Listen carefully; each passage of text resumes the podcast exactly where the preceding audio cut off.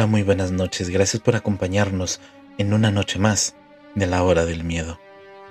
Como sabemos, los bosques tienen algo especial adentro de ellos. Cosas tan bonitas, naturaleza hermosa, paisajes que nunca la imaginación puede pasar esa realidad.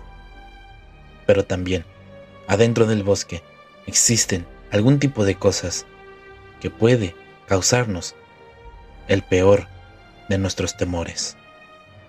Así que pónganse cómodos y disfruten de este pequeño viaje alrededor de algunos bosques.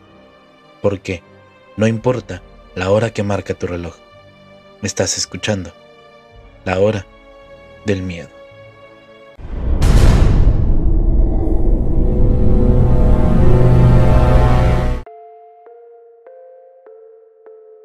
Yo tenía 13 años y había un partido en la casa a principios de otoño. El juego fue tan interesante que esto provocó que mi primo y yo saliéramos temprano a caminar. Una hora y medio de regreso a casa. Yo vivía al otro lado de la ciudad y mi primo vivía al lado mío. A mi papá no le gustaba que mi primo y yo camináramos a casa por la noche por temor de que nos pasara algo. Aquel paseo no me molestó. Fue relajante fue algo que siempre he disfrutado. Llamé mi celular y me pregunté que si nos recogerían después del juego. Mentí y dije que íbamos a, a, vernos en la casa de unos amigos y después íbamos a comer algo y que estaría en casa cerca de las once u once y media de la noche. Mi padre dijo que estaba bien y que estaría esperándome, que dejaría la puerta abierta. Mientras regresábamos a nuestro pequeño rincón que se separaba entre una V que conducía a nuestras casas individuales. Bajamos por los caminos de entrada hasta las casas, que estaban a unos 100 metros de distancia. A mitad del camino de entrada, sentí algo desconocido en esta caminata. Era una sensación de alerta y nerviosismo. Una sensación de que alguien tendría cuando estuviera siendo observado. Realmente, lo único que hice fue encogerme de hombros y cuando llegué al alcance de las luces de mi porche, una nube de calma se sombreció. Pero pronto terminó cuando escuché el grito de mi primo a través de la espesa maleza de los árboles.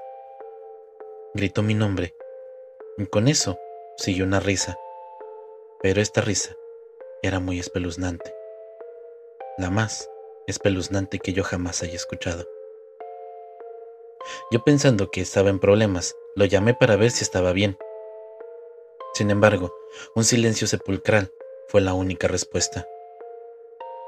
Decidí llamarlo por teléfono tan pronto como entrar a casa. Llegué a la puerta y descubrí que ésta estaba cerrada con llave. El auto de mi papá estaba en el camino de la entrada, así que supuse que él estaba en la casa. Toqué la puerta, llamé varias veces al celular de mi padre, pero no tuve respuesta. Llamé a la novia de mi padre pensando que podría haberlo recogido ella, pero tampoco me contestaba. Frustrado decidí ir a la casa del lado de mi primo y esperar a que llamara a mi papá. Mientras miré al oscuro camino de entrada, sentí de nuevo esta sensación de nerviosismo arrastrándose de nuevo. Intenté no pensar en este sentimiento, pensando en cosas al azar. Pero esto pronto fue interrumpido por el chasquido de una rama. Se escuchó el crujido entre la maleza y luego otro susurro que decía mi nombre. Sin dudarlo, salí corriendo el resto de camino hacia la casa de mis primos. Llegué a la puerta, pero entré sin tocar. Es aquí donde me saluda la abuela de mi prima. Asustada y preocupada, me dice que si todo estaba bien. Yo no pude responder por correr tan rápido. Recuperé el aliento y les cuento lo que escuché.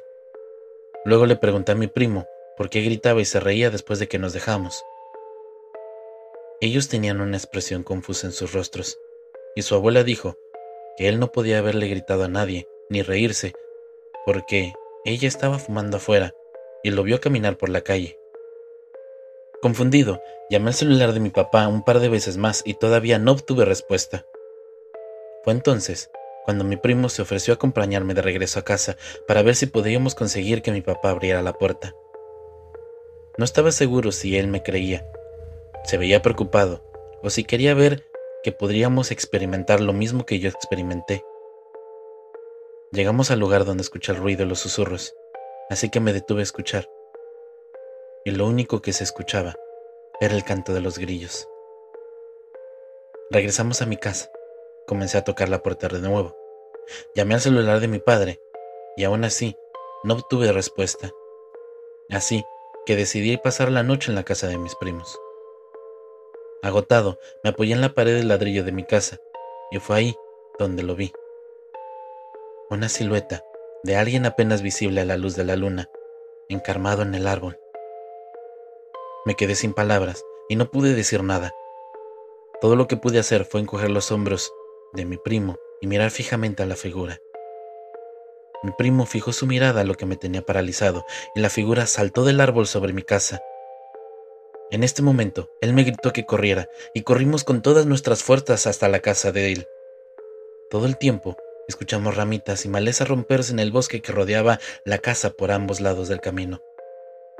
Finalmente llegamos a su jardín y los ruidos cesaron. Creo que escuché mi nombre una vez más. Me doy la vuelta y pude ver una figura posada en otro árbol, mirándome fijamente. Mi primo me grita que entra a su casa. Todo lo que pude hacer fue mirar esta cosa.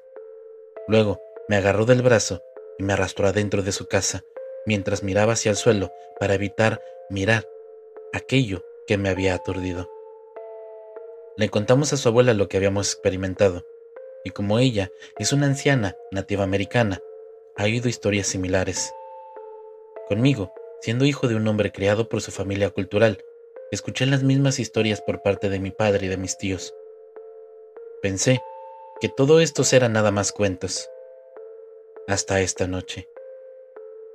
Cuando nos cansamos, prepararon el sofá para que yo pudiera dormir esa noche. Sin embargo, también, esta noche tuve el sueño más aterrador.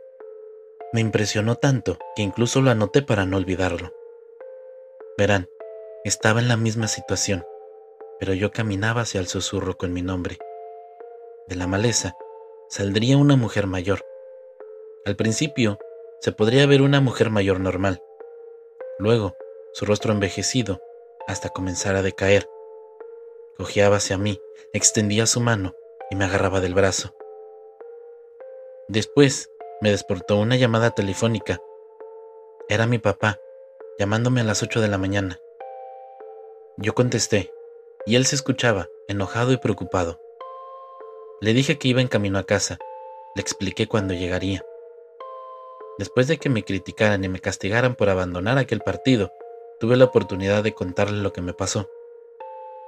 Le pregunté también si él se había dormido temprano aquella noche, y dijo que él se quedó hasta la una de la madrugada esperándome. Yo le mostré mi historial de llamadas. No me creía, revisó su celular, y después de ver que intenté llamarlo más de una vez, tenía una expresión confusa en su rostro. Luego llamó al vecino para ver si yo estaba diciendo la verdad. Así que la abuela de mi primo le contó todo lo que había pasado. Él me dijo que estaba viendo televisión y abrió la puerta antes de quedarse dormido. También me dijo que no escuchó que yo estaba tocando a las 11 de la mañana, porque esa es la hora a la que yo regresé a casa.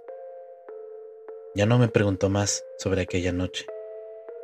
Sin embargo, mi papá falleció un año después. Mi primo y su abuela se mudaron hace unos años. A veces miro a los árboles para ver si puedo ver lo que me asustaba cuando era niño. Ahora tengo 26 años. Sigo aquí, en la misma casa, pero no he visto ni oído nada después de esta noche.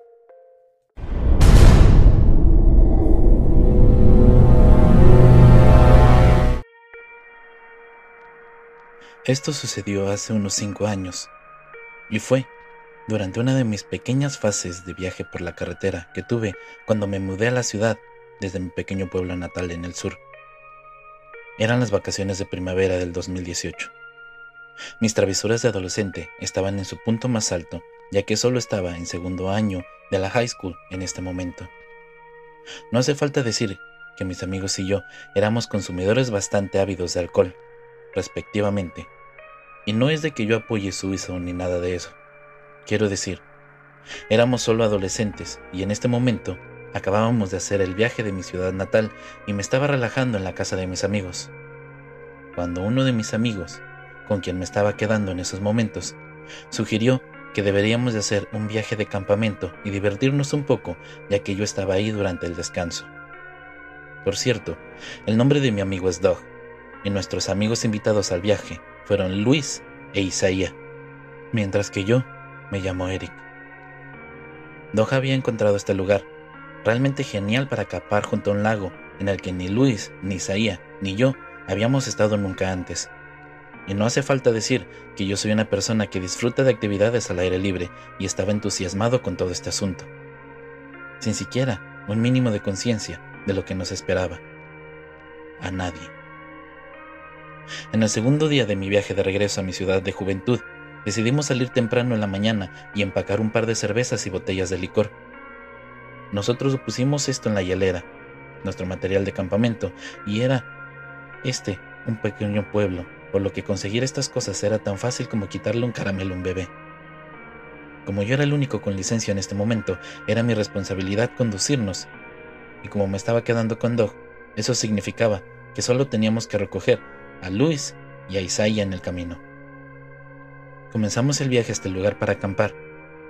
Este estaba algunos 45 minutos en auto desde donde estaba ubicada la ciudad. Tocamos a todo volumen la melodía de raperos asombrosos y la música trap indiferente que todos los adolescentes también escuchan en este momento.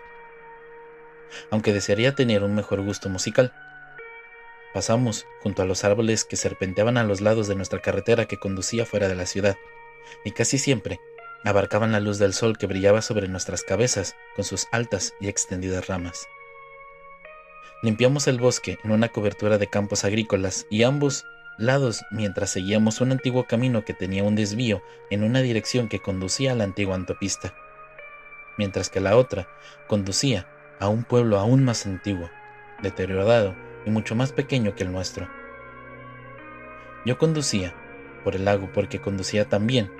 Sin embargo, dos veces excedí la señal de giro porque conducía al camino opuesto de la carretera, y este nos llevaría hacia el bosque más denso y oscuro. Los árboles bloquearon la mayor parte de la luz del sol, al igual que los demás, pero este era mucho más notorio ya que apenas teníamos suficiente luz solar para no encender las luces delanteras. El camino se volvió de tierra y se podía escuchar las piedras rebotar en los costados de mis llantas con indiferencia. Pasamos las primeras casas e inmediatamente notamos que había algo raro en ellas. No es que fueran remolques viejos ni nada, solo que todos tenían chimeneas como de hojalata que expulsaban humo al aire y eran principios de primavera, así que ni siquiera podríamos decir que hacía tanto frío. Continuamos por el antiguo camino de tierra que conducía al lago, y después de pasar por el resto de las casas, en este camino, notamos que casi todas estas casas tenían la misma chimenea de hojalata, con humo saliendo por la parte superior. Llegamos al lugar cerca del lago, y no falta decir que era un lugar bastante fresco, ya que era el único lugar que tenía un poco de abertura en los árboles, en un lado debido que el lago estaba justo del lado de nosotros. El camino de tierra que conducía al lugar giraba en círculo y en medio había un pequeño parche de hierba con tres pequeños árboles rodeándolo. Estacioné mi auto al lado del medio de círculo y decidimos instalar nuestra tienda de campaña cerca del parche con nuestras próximas fogatas en medio del parche. Nos dividimos en dos grupos. Doug y yo Íbamos a recoger leña mientras Luis e Isaiah recogían piedras para hacer el hoyo. Doug y yo nos dirigimos en dirección opuesta al lago, donde el bosque siempre es tan denso que nos esperaba con los brazos abiertos para recoger nuestros palos y hojas. ¿Ya conoces a alguna chica en la ciudad? ¿O todavía eres demasiado cobarde para ni siquiera pedir su número? Me preguntó Doug. Ya me conoces, siempre en la escalera. Él se rió y yo solo hice caso omiso con una risa. ya que normalmente es un motivo para burlarse de mí. Después de todo, somos amigos. Mientras recogíamos nuestra leña, Doug casualmente levantó la vista de su tarea y notó algo más adelante en la hierba alta. Esto casi sobrepasaba nuestros hombros. En este punto, nos dijo, ¿ves ese viejo camión oxidado allá arriba? Miré hacia arriba y vi que él también se refería a lo mismo. ¿Te refieres a ese viejo cubo oxidado? Sí, lo veo. Me pregunto quién lo habrá dejado aquí. Casualmente recogimos el resto de la leña y regresamos a nuestro lugar de campamento. Empezaba a oscurecer y fue aproximadamente a esta hora que abrimos la hielera llena de licor y nos sentamos junto a la fogata erizada que hicimos para que nos acompañara. Nos sentamos en nuestro círculo, contando historias de terror, intentos fallidos de atender a las damas mientras reíamos y pasábamos un buen rato mientras bebíamos nuestras cervezas y tomábamos algunos tragos de licor. Me recuento de mujeres es al menos 10 ahora, pero no estoy seguro desde que dejé de contar. Luis se jactó. Entonces, ¿quién no puede contar ahora? Me ha acostado yo con 10 personas, pero yo no he estado contando.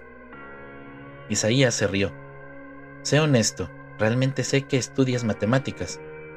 Y Doc dijo, ¿saben qué chicos? Dejemos esto, brindemos por eso. Todos reímos, alzamos nuestras cervezas al unísono. La oscuridad alrededor de la fogata y los bosques circundantes se había instalado por completo en este punto, y por decir menos, todos estábamos bastante borrachos, ya que en estos momentos caminábamos en línea recta alrededor de la fogata, actuando como si pudiéramos pasar una prueba de sobriedad.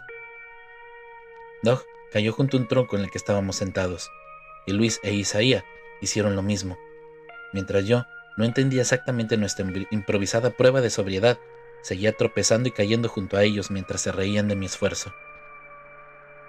Cállense chicos, mejor, denme un paco de holgura. Respiré profundamente. Exhalé con la cara hinchada al sentir el alcohol persistiendo en mi garganta. Inmediatamente sentí una repentina necesidad de vomitar, así que les dije que volvería enseguida, y se rieron aún más porque se dieron cuenta lo que yo iba a hacer. Llegué hasta donde estaba la hierba alta y dejé que mi estómago hablara. No me di cuenta de lo oscura que estaba el área circundante hasta que terminé mis asuntos y giré para ver la fogata en la distancia. Esta parecía una pequeña mancha en comparación con lo que nos rodeaba. En este momento, escuché un crujido en el bosque y me di la vuelta con el teléfono en la mano. Encendí el flash para ver lo que causaba el alboroto. Como estaba borracho en ese momento, literalmente no tenía pensamientos en mente Tenía la curiosidad de ir a comprobar qué era y me aventuré un poco más en la hierba con la oscuridad de las ramas a mi alrededor. Me golpeé el dedo del pie con una que parecía una roca y dejé escapar un chillido hasta que me tranquilicé y encogí de hombros. Levanté el flash para ver qué era y vi que era la llanta delantera de la camioneta que Doug y yo habíamos encontrado antes. Levanté el flash un poco más y obtuve una mejor vista de todo el camión y su diseño, este era un viejo Ford verde oxidado, probablemente de los años 90 y con una cubierta de la cama elevada que tenía ventanas por los lados, cubiertas con vidrios rotos en casi todas. Parecía como si hubiera estado ahí, inactivo, durante más de 10 años sin moverse. Seguí levantando mi flash un poco hacia la cabina delantera del camión y miré, dentro, viejos periódicos, latas de cervezas aplastadas y curiosamente algunas agujas tiradas en el suelo. Fue entonces cuando mi curiosidad se calmó un poco y mi miedo comenzó a apoderarse cuando cambié mi atención hacia un sonido que provenía de la parte trasera de la cabina. Esto era como una colcha de cama. Caminé lentamente en cada hierba y hoja crujiendo bajo mis pies, como si a cada paso se dispararan mil armas al mismo tiempo. Llegué a la parte trasera de la cabina y temblorosamente levanté mi flash por el costado del camión hacia la ventana de la cabina trasera. La linterna asomó por el cristal de la ventana, y cuando me levanté, mi corazón se hundió en un terror total y absoluto. Lo que miré por el cristal fue un hombre con ojos sin pupilas y una sonrisa que solo un hombre al borde de la cordura podría realizar. Golpeó su brazo contra el cristal. El impacto del sonido me hizo volar de espaldas hacia el piso. y dejar caer mi teléfono. Frenéticamente agarré mi teléfono del suelo y sin pensarlo dos veces levanté la luz hacia el hombre solo para verlo golpeando la ventana con más fuerza. Les sagraban los brazos porque tenía agujas saliendo de ambos de ellos. La camisa estaba hecha jirones por años de desgracias y su rostro lleno de cicatrices. Comenzó a sacarse los ojos de las órbitas mientras reía horriblemente y comenzaba a llorar histéricamente. Sabía que vendrías. Eres tú, y es hora que me trajeras diversión. Dejé escapar un grito espeluznante con el corazón acelerado a un kilómetro por minuto. No perdí el tiempo y salí corriendo del camión de regreso a la fogata. Me di vuelta para ver a aquel hombre salir de la camioneta y él se giró hacia mí inclinando su cabeza con una sonrisa asesina y sus profundos ojos blancos iluminados a través de la luz de la luna que brillaba mientras comenzaba a caminar hacia mí. Mi carrera se convirtió en carrera de velocidad y terminé estrellándome contra la fogata que hicimos, lo que me hizo caer de cara contra la grava y la tierra. Este fuego ahora estaba en sus últimas etapas y casi se había extinguido en este punto. Sin embargo, mis piernas ahora estaban atrapadas en un poco de llamas y con mi frenético rodar por el suelo. El fuego en mis pantalones se apagó casi instantáneamente. Eric, ¿qué diablos está pasando? me gritó Doug. Miré a los tres que estaban completamente asustados en este momento y sin darse cuenta de lo que había en el bosque, justo a nuestro lado. Ah, hay un hombre en el bosque, en el camión, el camión que encontramos, Doug. Sin aliento lo dije tan rápido como pude decirlo. Fue entonces cuando nuestra atención se desvió hacia el camión en la hierba alta. Dos faros brillaron entre la hierba. El motor del camión cobró vida con un rugido feroz. Nuestros corazones se hundieron al instante, recuperamos la sobriedad y nos dimos cuenta de la gravedad de nuestra situación. Vámonos al coche, gritó Luis. Doug Isaía y yo nos miramos frenéticamente de acuerdo. Reservamos el auto y cerramos las puertas tan pronto como entramos, respirando pesadamente y temblando por lo que había en la oscuridad del bosque. Todos acordamos arrancar el auto y salir corriendo para esquivar aquella cosa. Arrancamos el auto solo para encontrar que los faros del camión comenzaron a moverse y a rodearnos alrededor de nuestro campamento. Solo ponlo en marcha antes de que nos embista, gritó Isaía. Pisé el acelerador y salí corriendo de este lugar, el campamento dejándolo atrás, la tienda, la bebida, todo, porque en este momento ya no importaba.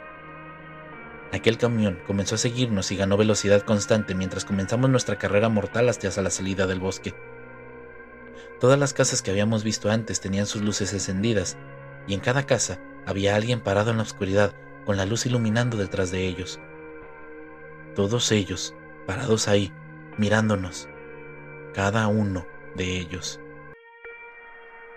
¿Qué demonios? ¿Qué demonios es esto? Yo les gritaba. Los árboles parecían haber crecido cien pies más y ahora se envolvían completamente dentro de este bosque y la oscuridad se sentía como si nos estuviera persiguiendo fuera de su hogar, gritándonos en agonía. El camión detrás de nosotros casi tocaba mi defensa y en este momento, cuando miré por el espejo retrovisor, vi a aquel hombre por última vez. Sus ojos apuñalaban los míos como diciendo, Te mataré. Sus pupilas eran inexistentes y su sonrisa de alguna manera parecía más increíblemente forzada que antes. Se reía hasta el punto de la locura. Pensé que este era el final para nosotros. De repente salimos disparados de la oscuridad del bosque hacia los campos agrícolas abiertos de antes y el camión detrás de nosotros frenó bruscamente y pudimos escuchar el rechinar de sus llantas, tan fuerte que sentimos como si nos rompieran los tímpanos. Miré por el espejo y vi que el camión regresaba lentamente al bosque del que había venido. la oscuridad se lo tragaba una vez más.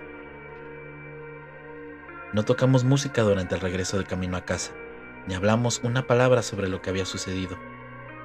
Nuestro ritmo cardíaco se aceleró desde el momento que llegamos en camino a la entrada de la casa de Dog, y cuando salimos, nos dirigimos hacia el cobertizo donde hospeda a todos. Tomamos agua y algo de comida para calmarnos. Vimos algunas comedias para tratar de distraernos del evento terrorífico que había ocurrido.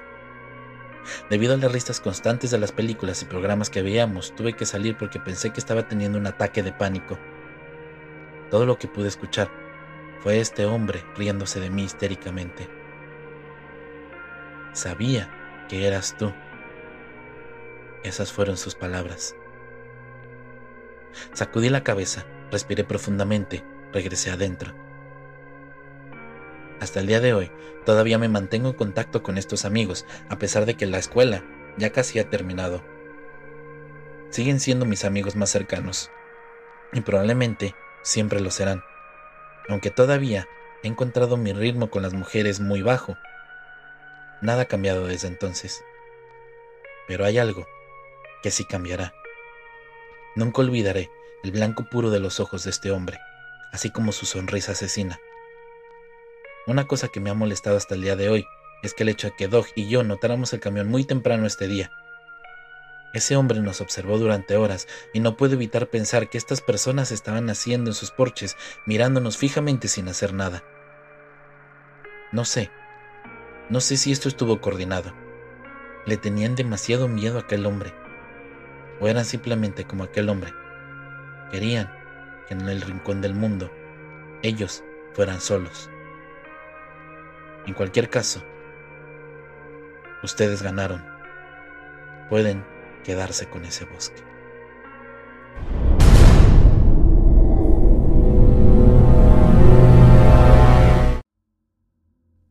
No dejes que la antigua campana enterrada en lo profundo del bosque te asuste guarda tu miedo para la criatura que responde su llamado.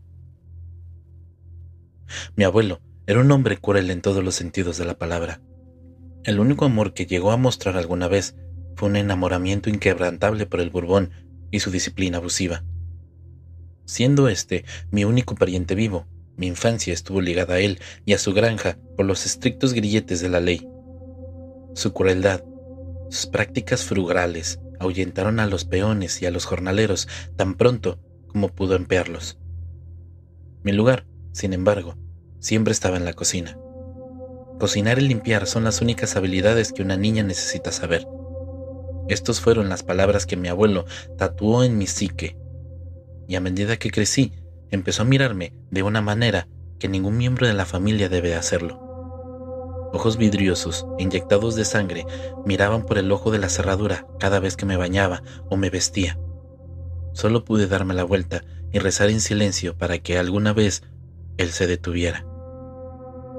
La noche que se metió a mi cama, corrí y desaparecí en la oscuridad del bosque. Tres días fue todo lo que pude soportar.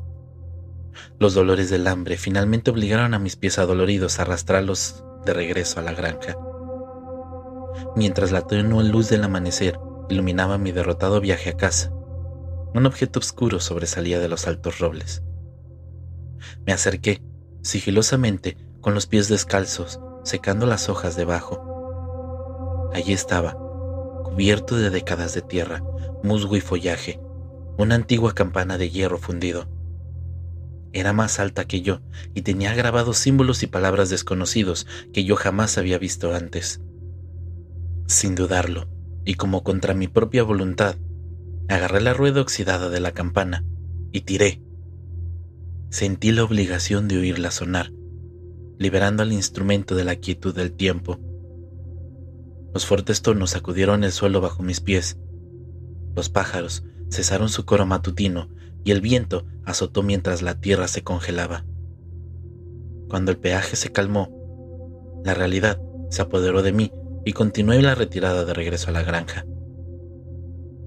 La paliza que recibí del abuelo después de cruzar la puerta principal fue inolvidable. Moretones oscuros y cicatrices pintaron mi piel pálida como tinta sobre el lienzo. La mañana siguiente fue una lucha física y mental solo para levantarme. Mi cuerpo estaba sensible y los dolores servían como duro recordatorio del pasado y una visión morbosa del futuro. Le preparé al abuelo su desayuno de huevos con tocino, haciendo lo mejor que pude para evitar el contacto visual mientras tomaba su tercer trago de la mañana. Cuando salí a comenzar mis labores diarias, dos peculiaridades me tomaron por sorpresa. La primera, y menos extraña, fue que todas mis tareas ya estaban terminadas.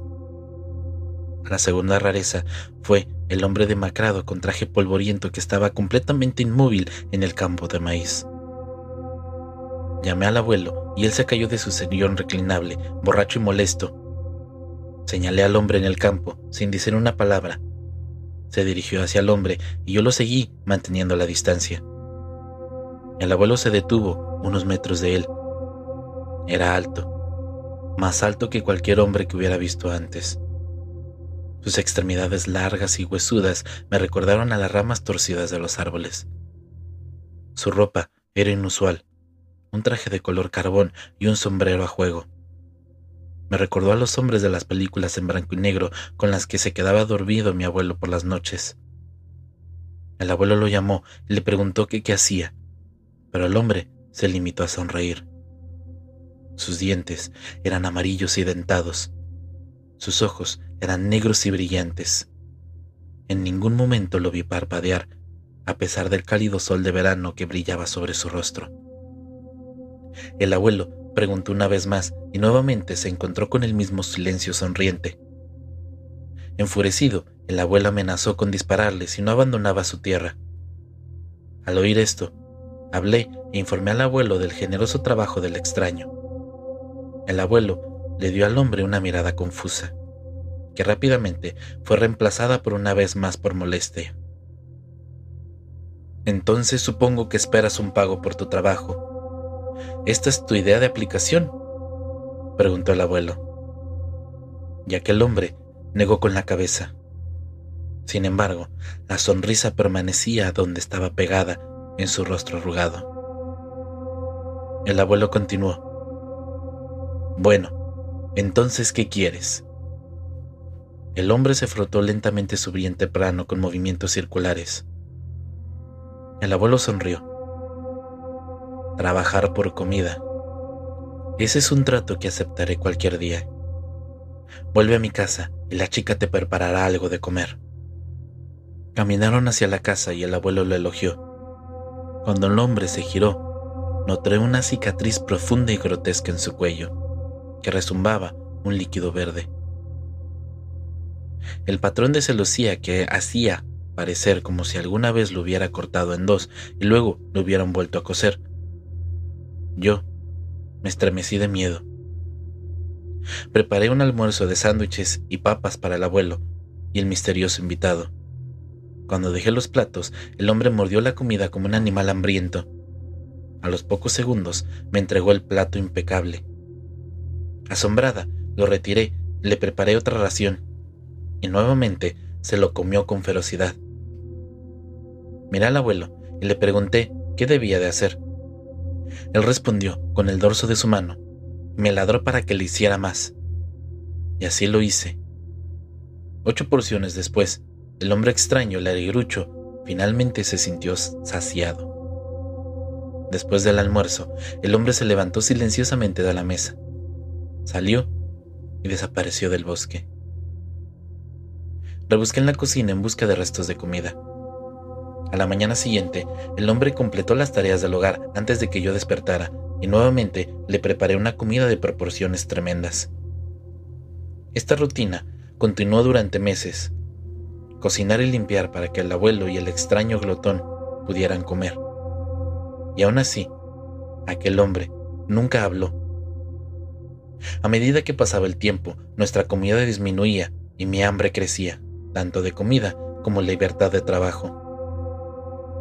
En una fría tarde de invierno, finalmente se nos acabó la comida. El hombre había completado las tareas diarias y estaba sentado en la mesa, listo para ser servido.